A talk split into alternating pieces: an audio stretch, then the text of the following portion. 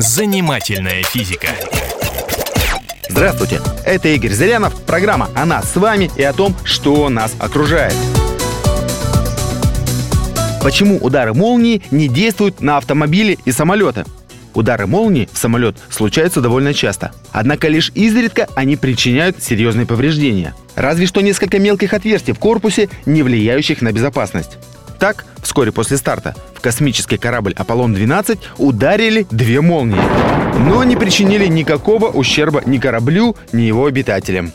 Дело в том, что ток молнии не может проникнуть вглубь металлического корпуса автомобиля, самолета или космической ракеты. Он течет по поверхности, по металлической обшивке. Пассажиры как бы защищены от молнии со всех сторон железом. Ток по железу течет, а в салон не попадает.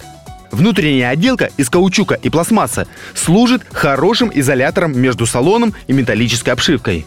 Поэтому, если только молния не попадет в бак с горючим и не вызовет его взрыва, пассажиры могут вообще не заметить разряда. Имел место случай, когда сильная молния попала в машину, ехавшую по шоссе.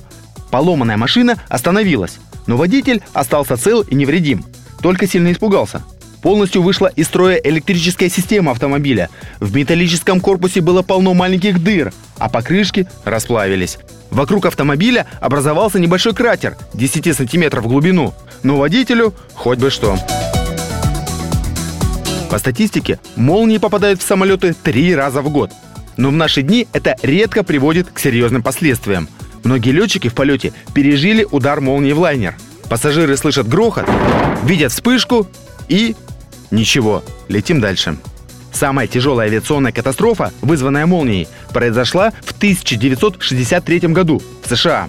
Тогда попавшая в самолет молния проникла в резервный бак горючего, что привело к воспламенению самолета.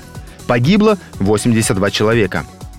После этой трагедии в конструкцию самолетов был внесен ряд изменений, и современные авиалайнеры теперь достаточно хорошо защищены от удара молнии. Однако гроза по-прежнему представляет значительную опасность для самолетов из-за наличия в ней сильных восходящих и нисходящих потоков воздуха. Занимательная физика.